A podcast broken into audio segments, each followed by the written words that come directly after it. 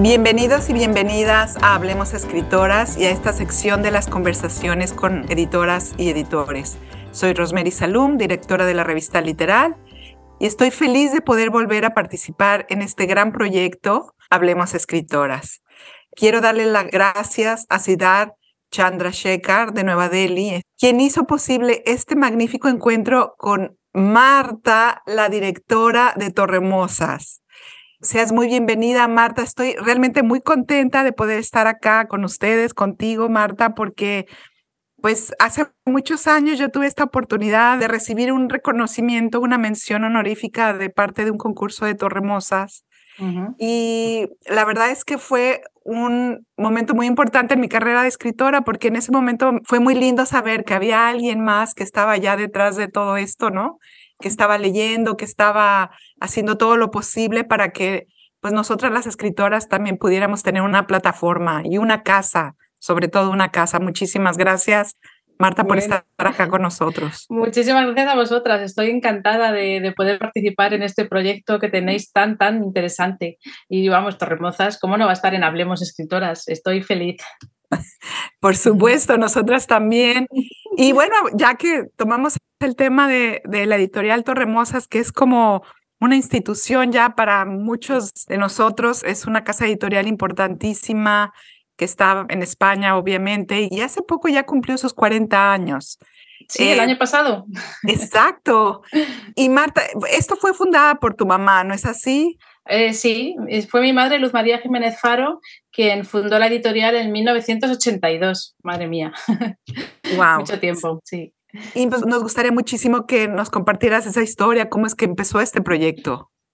Pues mira, fíjate que en el 82, pues Luz María, claro, los dos, mi padre y mi madre eran poetas los dos, y entonces vio que, claro, mi padre, Antonio Porpeta, tenía mucha más oportunidad de publicar que ella, lo, que lo tenía mucho más difícil.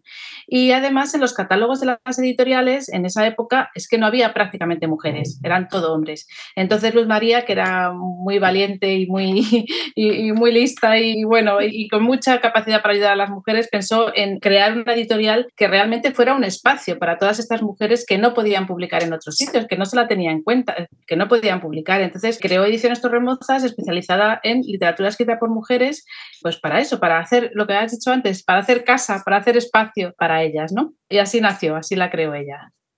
Es muy lindo eso porque es cierto que a veces una editorial, o más bien la mayoría de las veces, esa editorial crea eso, un hogar, ¿no? Para muchos escritores y creo que Torremosas ha sido excelente en este propósito.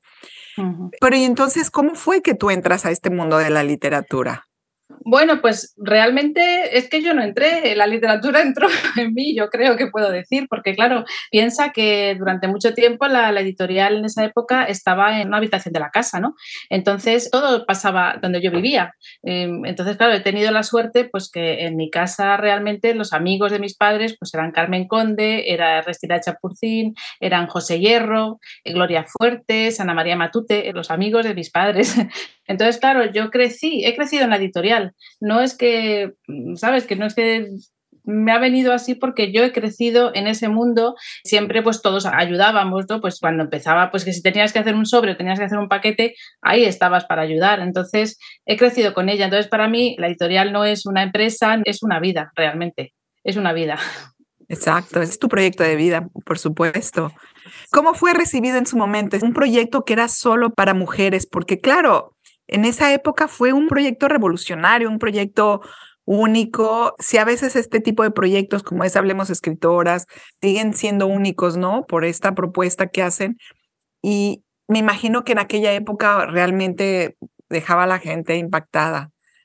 Bueno, pues fue un proyecto que realmente les dejó impactados porque nadie lo hacía. En ese momento nadie eh, se dedicaba solo a escritoras. Entonces, bueno, pero también tuvo muchos apoyos, por supuesto de mujeres, tuvo muchísimos apoyos enseguida. ¿no? Yo me acuerdo de, ir a correos y recibir miles de cartas de mujeres, porque se puso un anuncio en, revistas y se habló de la editorial y miles de cartas de mujeres que decían, yo escribo, pero nunca lo he enseñado a nadie. ¡Qué maravilla! Entonces, muchísimo correo en este sentido.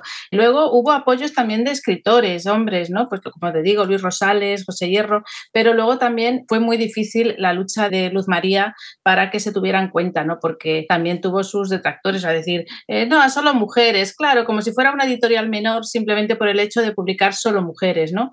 Y entonces tuvo que ir contracorriente y sí que tuvo muchas dificultades para que, por ejemplo, la crítica se la tuviera en serio o, el mundo institucional, pues fue complicado, fue un camino difícil eh, de muchos años de lucha, esa es la verdad.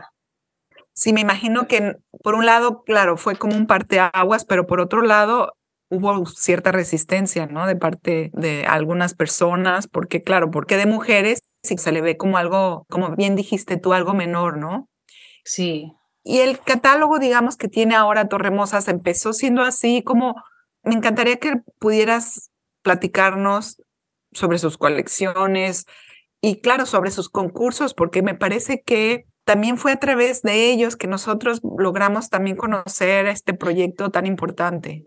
Claro, sí, porque eran concursos internacionales. Bueno, las colecciones, la principal eh, colección de, Torremozas es eso, la colección Torremozas, ¿no? Que es la colección de poesía de mujeres. Es una colección numerada que en este momento tenemos en imprenta el 364. Imagínate, 364 mm, libros escritos por mujeres de poesía solo. Es una colección ya muy importante. Entonces, pues tenemos la de poesía, luego tenemos también el eh, relato corto, que eh, por eso el premio Ana María Matute es de relato corto para, para esa colección. Tenemos la colección de Gloria Fuertes, que es una escritora española muy importante, y en esa colección son libros de Gloria y el premio Gloria Fuertes, que es para poetas de menos de 25 años. Tenemos una colección de documentos epistolarios, por ejemplo, nos gustan mucho los epistolarios entre escritoras, las memorias, como hemos publicado de Conchalagos, también el teatro, tenemos una colección de teatro también de estas autoras, pues como Carmen Conde, eh, Mercedes Pinto, autoras que, en esta época hemos visto a principio de siglo, muchas de estas escritoras escribían teatro. Algunas de ellas incluso lo llegaron a representar, pero no a publicar, no, no tenían esa facilidad tampoco de publicar teatro, pues rescatar todas esas cosas de los archivos de los escritores o esa es nuestra pasión, la verdad, ese, esa búsqueda de estos textos que están por ahí perdidos, ¿no? Y bueno, luego también otras colecciones para autoras actuales, eso también es el fomentar la, la poesía actual. En cuanto a los premios, pues fíjate, tenemos el premio Carmen Conde, que es que se creó en vida de Carmen mm, hace 40 años. O sea, cuando nació la editorial ya enseguida se creó el premio Carmen Conde para poemarios completos de, de poesía de mujeres fíjate, 40 años convocándolo es, es un logro. El premio a la María Matute para relato corto, un máximo de 12 folios, que es el que tú fuiste finalista y publicaste, y que también lleva 34 años. Es que, claro, a veces da un poquito de vértigo. Cuando yo digo estos años, hasta a mí me da vértigo. Y luego el premio Voces Nuevas, es un premio que nos gusta mucho porque es para autoras que no han publicado nunca un libro de poesía. Entonces es como el primer empujón, se hace una selección de 10 autoras para, y se publica el libro y llevamos también 36 años haciéndolo. Te imagínate, o sea, 36 por 10 autoras por libros, que son 360 y tantas autoras que sus primeros poemas los ha publicado en Torremozas a través del concurso Voces Nuevas. Eso nos parece una maravilla porque luego muchas de estas autoras en todos estos años luego ves que han seguido su trayectoria ya literaria conocida y con muchos libros importantes y premios y siempre es un orgullo para nosotros decir que, bueno, empezó en nuestras Voces Nuevas. Claro, y por eso, Marta, me parece tan importante el papel que está haciendo Torremosas, porque esto actúa como de dos partes. Por, un lado, es cierto que están los escritores, es cierto que finalmente deciden, por ejemplo, mandar ¿no? sus trabajos con ustedes o con otros concursos, pero es gracias a ustedes que también muchas mujeres se reafirman como escritoras esta cuestión que dices tú, bueno, lo mando, no lo mando, mejor lo dejo guardado, pero el día que esa mujer o esas mujeres se atreven a enviarlo, entonces cuando son aceptados esos trabajos, hay un aval de parte de ustedes, un apoyo, un soporte que fortalece la voz femenina y sobre todo de las mujeres, ¿no? Entonces, por eso me parece tan fundamental ese trabajo que han estado haciendo y es muy loable y es maravilloso. Sí, eh, además es que muchas escritoras o muchas poetas que empiezan a lo mejor es que realmente no saben dónde acudir, no saben dónde mandar sus poemas. O bueno, ahora está internet que sí cuelgas tus poemas y eso, pero claro, piensa que en esa época, ¿qué hacías con tus poemas ahí que tenías en el cajón? Entonces, claro, pues mucha gente a través de tus remozas veía ese cauce de poder enviárselos a alguien que los leyera, que le pudiera dar una opinión. Entonces, eso era, era importante para salir un poco de tu sitio, de tu espacio, eh, donde tú guardabas ahí secretamente tus poemas, ¿no? Claro. Y Marta, me gustaría que nos hablaras también de esta parte de ustedes como editor en el sentido de esta figura esencial en la cadena cultural y de la literatura, porque lo que decíamos hace rato, ¿no? También sin ustedes, esta otro grupo de mujeres no hubieran, no hubieran podido salir adelante. Entonces, esta parte del editor me parece fundamental. ¿Y cómo ves tú esta figura? Incluso también cómo ha cambiado a lo largo de los años, específicamente con la llegada del Internet. Sí, bueno, pues mira, la verdad es que yo creo que la figura del editor es sobre todo de búsqueda de búsqueda y ahí es que es como, yo siempre digo que es como una arqueología poética, ¿no? Porque muchas veces estás buscando esos textos que no se encuentran en otros sitios, textos inéditos, ¿no? Bueno, nosotros pues eh, rebuscamos mucho en los archivos de escritores, intentamos buscar a los herederos muchas veces para que nos digan si tienen alguna cosa ahí guardada o algo, ¿no? Esa búsqueda es una labor de, bueno, también de los investigadores, por supuesto, que muchas veces son los investigadores los que nos ofrecen textos, ¿no? Pero el editor también es esa búsqueda y lo mismo con poetas actuales, es la búsqueda de una voz que te diga algo distinto, ¿no? Que una voz que sobresalga o una poeta que está ahí que destaca y pero que no ha salido a la luz todavía, ¿no? Entonces yo creo que yo si tengo que decir una palabra es la búsqueda y la búsqueda y dar a conocer, sacar a la luz todas esas voces, ¿no? que hay ahí. Eso creo que es la labor principal. Entonces, en nuestro caso, la investigación y el seguimiento de autoras, sobre todo desconocidas, olvidadas, es muy importante. Hay muchas autoras que se han quedado por el camino por unos motivos u otros. ¿no? Pues esa búsqueda a mí me parece que es lo más interesante. Y luego, claro, lo que me dices de Internet es que, claro, yo estoy hablando de 40 años pues cuando nosotros empezamos a publicar, claro, no existía Internet. En España, por ejemplo, era casi imposible leer, pues no sé, a Juana Di Barburu o a Delmira Agustini. Eran autoras que aquí no llegaban sus libros, ¿no? Entonces, claro, la labor, esa labor, cuando no existía Internet, a mí me parecía titánica por parte de Luz María, ¿no? Me parecía titánica esa búsqueda. Ella tenía muchos contactos con escritoras de muchos países y ella pedía libros. O sea, yo me acuerdo que cada vez que venía un paquetito de libros de Uruguay o de México, era como una fiesta, ¿no? Porque, claro, ella ya sabía que le llegaban ediciones que eran una joya para ella. Y entonces, bueno, pues ahora con Internet es mucho más fácil, tú buscas una autora y enseguida te salen unos poemas, pero creo que el mérito de hacer eso cuando no tenías esa facilidad era pues muy importante, creo que a la hora de difundir la voz de las mujeres. Claro, muy importante, muy, muy importante. Y en términos, digamos, también de cómo el Internet ha afectado esa labor editorial ¿Qué ha hecho Torremosas para actualizarse y sobrevivir estos cambios? Bueno, pues a Internet, desde luego, te tienes que unir, no te queda otra, ¿no? Entonces, bueno, lo bueno es que llegas a muchísima más gente, ¿no? Eh, realmente Internet es un escaparate enorme, un escaparate internacional. Entonces, claro, mm, eh, lo bueno ahora es que tú pones, eh, publicas un libro y es verdad que lo difundes a muchísimas más personas y además queda ahí. a veces un libro que hemos puesto a lo mejor el año pasado, pues llega a alguien todavía por la búsqueda de Internet, ¿no? Entonces, claro, a la hora de la difusión es muy importante. A la hora de investigación también. Oye, pues claro, ahora mismo están, por ejemplo, las hemerotecas que están subiendo muchos de los archivos. Entonces, claro, eso antes o te ibas a tu ciudad eh, donde buscabas en las bibliotecas y poco más, ¿no? Pero ahora tienes un abanico de posibilidades de investigación y todo, que claro, para una editorial eso también es importante. Y luego el escaparate que la difusión, estás en redes, estamos en Facebook, en Instagram, en Twitter, tienes que estar. Ahora mismo es que tienes que estar y es ahí donde tú difundes y, enseñas ¿no? lo que estás haciendo realmente. Claro, desde luego. Me encantaría que nos contaras o compartieras con nosotros alguna anécdota especial para ti en la historia de Torremosas o que sonrías cuando lo recuerdas o que te haya marcado de una forma especial. Bueno, hay, hay tantas de las autoras, es que las relaciones con las autoras son tan estupendas. Bueno, yo tengo que recordar, siempre recuerdo con mucho cariño a Carmen Conde, ¿no? Ya sabes que es nuestra primera mujer académica y que fue realmente el, el primer gran apoyo que tuvo la editorial.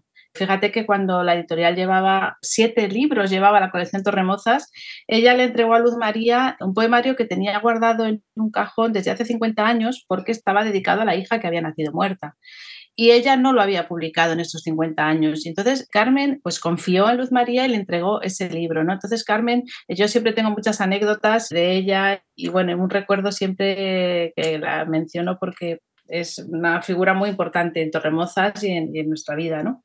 Y luego, pues, eh, anécdotas, pues hay veces que las cosas eh, están todas conectadas. Yo creo que hay cosas conectadas. Pues mira, una vez teníamos una autora que me decía, tienes que publicar a mi tía abuela que tienes que publicar a mi tía abuela, que era poeta, y yo, bueno, pues no sé quién es tu tía abuela, que sí, que mi tía abuela, que era canaria y tal. Y por otro lado, tenía un investigador con el que trabajo que me decía, tenemos que sacar a Mercedes Pinto, que es una escritora canaria muy importante, y a mí me llegaba esa información y hasta que me di cuenta que los dos me estaban hablando de la misma persona, y digo, fíjate, o sea, es que hay veces que pienso que las autoras, y además esto también lo decía mi madre, las autoras quieren salir, quieren salir, porque hay veces que pasaban cosas extrañas, ¿no? Pues como esto, o que se te ponía delante alguna autora y ella decía, es que quiere salir, porque estas cosas que están pasando no son normales. Entonces, pues bueno, siempre hemos tenido eso, que las autoras vienen a nosotros para que las saquemos, pero hay veces, ¿verdad?, que las cosas están conectadas de unas maneras mágicas, yo diría que maneras mágicas, para que se den ciertas circunstancias y que podamos editar a ciertas autoras, sí. Me encanta porque es como que si todo conspirara para que esa autora finalmente encontrara una vía para sacar su voz, ¿no? Sí, son ellas, son ellas las que quieren. me, me, gusta mucho eso. Bueno, y así como hay autoras, ¿no? Que, bueno, tienen que salir o quieren salir, como decía tu madre, Supongo que tienes alguna otra historia que haya sido verdaderamente un reto para ustedes, ¿no? Haberla publicado, así como por un lado es muy fácil o algo conspira para que todo salga adelante, supongo que hay estas otras historias, ¿no? Sí, pues mira, hay veces que las cosas se complican en la búsqueda de los herederos. Fíjate, ¿no? Porque claro, hay veces que no sabes dónde está la familia, quiénes son. Hay, hay veces que la familia no se interesa por su abuela o su tía escritora, ¿no? Y es una pena y no quiere saber nada. Otras veces al contrario, ¿no? La verdad es que con los herederos te pasa de todo. Pero hay veces que de repente pues se vuelven locos, es decir, por fin alguien se acuerda de mi abuela, es que está totalmente olvidada, lo que queráis, cosas así, ¿no? Con Gloria Fuertes hubo una tertulia muy interesante en Madrid en los años 50 que fue Versos con faldas que lo crearon tres autoras, eh, te voy a contar una anécdota, Gloria Fuertes, Adelaida Las Santas y María Dolores de Pablos. Y entonces eh, era una tertulia de mujeres que llegaron a participar, 60 mujeres que se hizo en Madrid, duró tres años, porque luego ya se prohibieron y bueno, tenían muchas anécdotas y fue muy interesante.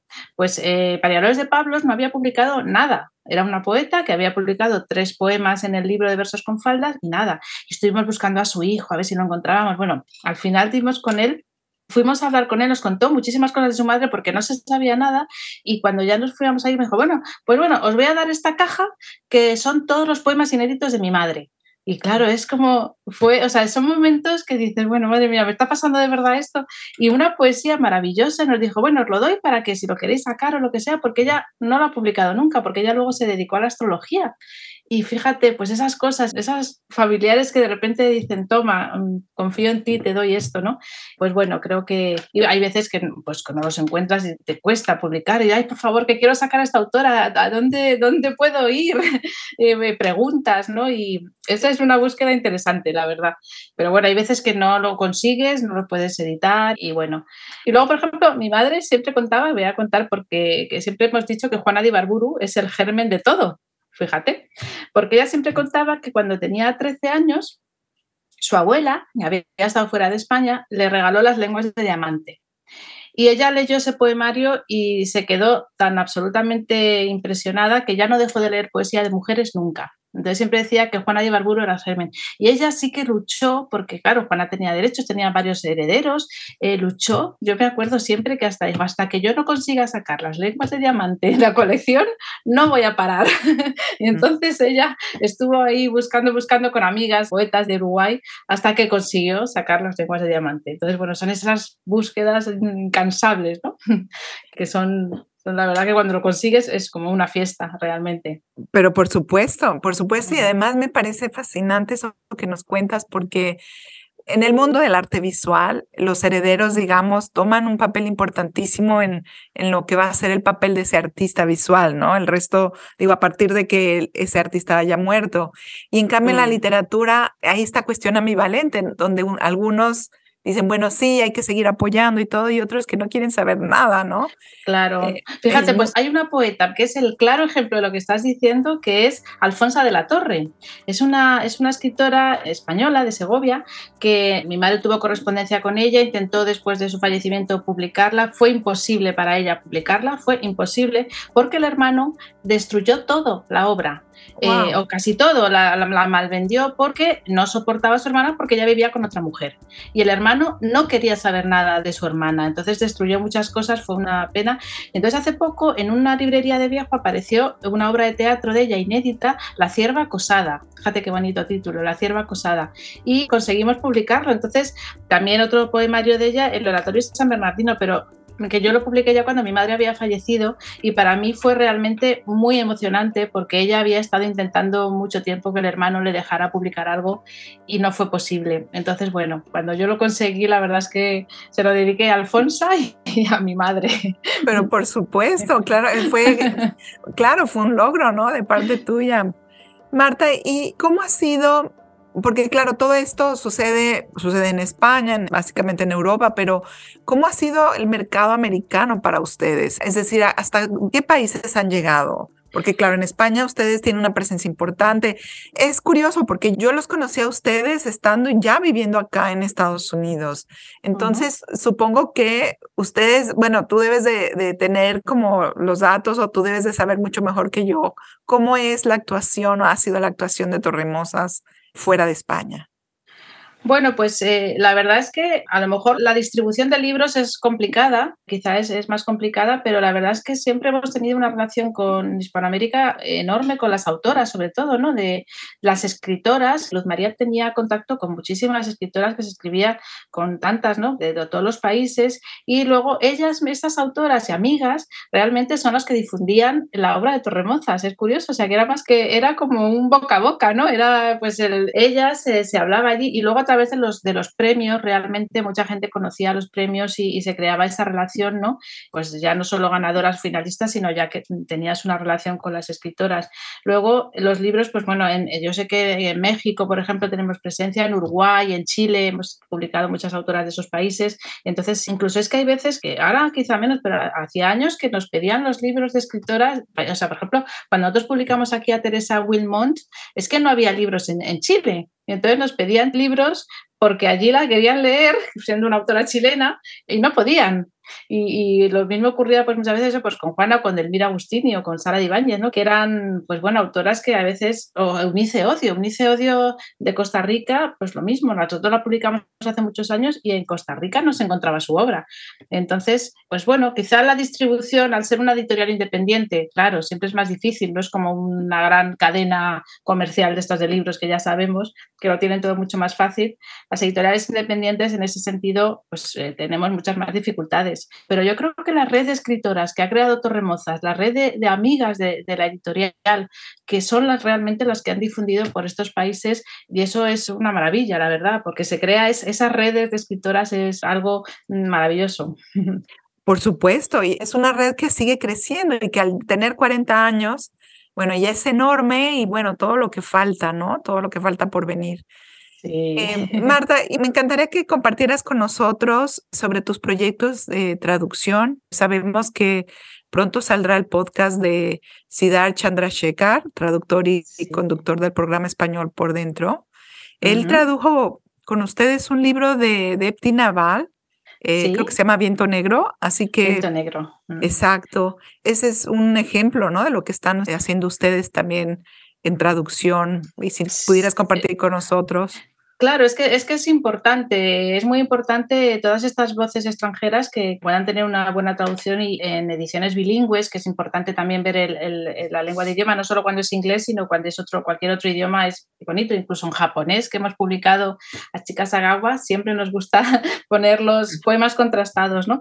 Y creo que es una parte importante la traducción de estas eh, poetas importantes que hay en otros países. Viento Negro es un poemario impresionante, ¿no? Porque la mitad del poemario, la autora es actriz actriz y mm, ha hecho muchísimas películas, más de 80, y entonces ella, eh, para, para, un papel de una película, ingresó en un eh, psiquiátrico de mujeres para empaparse un poco de ese mundo y poder luego llevarlo al cine en su película. Y fue un mes que pasó allí y los poemas son absolutamente impresionantes. Ya gente que lo ha leído, que ya lo hemos publicado hace unos meses, me han dicho, este poemario me ha hecho llorar. Dice, hacía tiempo que yo no me caían lágrimas leyendo un libro. y, es que es, sí, es muy impresionante. Y bueno, hemos publicado también en distintos idiomas en islandés, en chino, en japonés, eh, autoras de todos estos sitios, ¿no? Acabamos de publicar también un, algo importante de eh, un, libro de Catherine Mansfield en poesía. Catherine Mansfield es muy conocida por sus diarios y por sus relatos, ¿no? Pero no se había publicado prácticamente poesía. Y hace unos años se encontró un cuaderno en una biblioteca con treinta y tantos poemas. Y hemos recuperado todos esos poemas más otros de su obra, ¿no? Una antología, pero es la primera vez que se publican en español y eso siempre, pues bueno, es, un, es, es algo importante. Y, y bueno, tenemos autoras pues polacas, eh, bueno, a Safo, tenemos un libro de Safo maravilloso, Elizabeth Barrett, eh, Lorde, que es un icono de la poesía afroamericana, hemos publicado El Unicornio Negro, eh, bueno, Emily Bronte, Emily Dickinson, vamos a sacar una reedición también de Emily Lowell, en fin, que italianas, Antonia Pozzi, es que son maravillosas, entonces es que hay que traerlas aquí y leerlas en, poder leerlas en castellano, desde luego. Eh, tenemos en imprenta una, otra de la generación Beat, que estaba a salir ya, espero que venga enseguida, que es Elise Cowen, que es una de, las poetas Beat y también ¿no? es una generación que nos interesa y esta la tenemos prácticamente casi casi. Increíble, Marta, es increíble todo lo que están haciendo, porque no nada más se quedan con, eh, digamos, las escritoras hispanoparlantes, pero ahora también están trayendo hacia nosotros otras escritoras que si no fuera gracias a ustedes, nosotras jamás pudiéramos tener acceso a ellas. Así que es una labor preciosa, muy noble, eh, de mucha dedicación y bueno, obviamente ya ya son que 41 años, ¿no? 41 años cumplimos, sí, pero yo creo que sobre todo que cuando haces las cosas eh, ya no con gusto, sino con pasión, o sea, eh, la, pasión de, editar a estas autoras y de buscarlas y de ofrecerlas y que se las lea. Nosotros lo que siempre insistimos es que, que se las lea. Está muy bien hablar de, de las escritoras, por supuesto, y difundirlas, pero hay que leer sus poemas y hay que leer su obra para que realmente el círculo se cierre, ¿no? Hay que leerlas.